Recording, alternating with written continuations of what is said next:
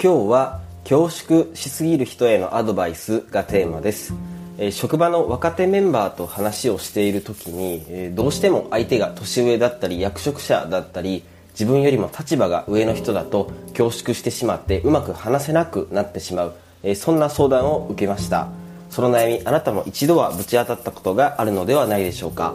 え私もめちゃくちゃ気持ちがわかるなと共感しながらその相談を聞いていました。というのもですね私も若手時代特に前職の時ですね同じことによく悩んだ経験があったからです。で恐縮することは時には必要な場面もありますが恐縮しすぎてしまうのは良くないですよね。ミーティングであったり商談の場面で言うべきことを言えなくなる。つまり仕事のパフォーマンスが十分に発揮できないのは良くないことだと思います。組織にとってもそうですし何より恐縮しすぎると本人が楽しくないと思います。ということで今日は恐縮しすぎる人へのアドバイスということで2つ大事なポイントをお伝えいたします。まず1つ目ですが立場の差は差ではなく小さな違いだと捉えましょ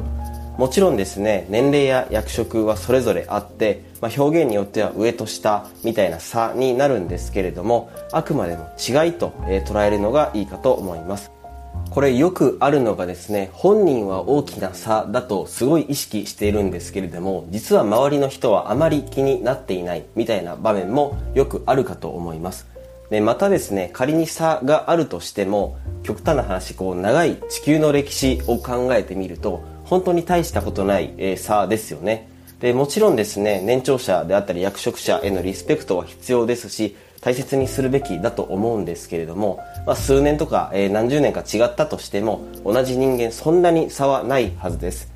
でこの点についてはですねこれ私もそうなんですけれども特に学生時代とかにこう体育会系で育った方は無意識のうちに強く意識しちゃうと、えー、そんなこともあるかと思います。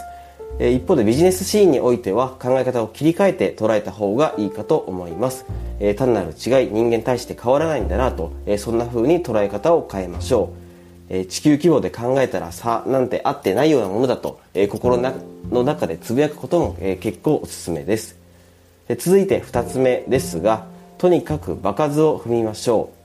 う。年長者や役職者ですね。確かにこうすごいオーラを放って、えー、近寄りがたい人がいるのも、えー、気持ちはよくわかります。なんですけれども意外とこう直接話をしてみると人間臭くていい意味で普通の方もたくさんおられるかと、えー、私は考えています。で私も前職時代ですね特に人事の仕事をしていた時に役員の方と一緒に仕事をさせてもらう機会が、えー、あったんですけれどもこう場数を踏んでいくとあ普通に接して何の問題もないんだなと、えー、そんなことが分かってきた、えー、という経験があります。こう接点が少ないからこそ自分の中で何か恐怖心みたいなものを勝手に作ってしまってる、えそんなことがあるかと思います。でまたですね結構年長者であったり役職者の方が若手の話とか意見を聞きたいと思っている方も少なくないと、えー、そんな風にも感じます。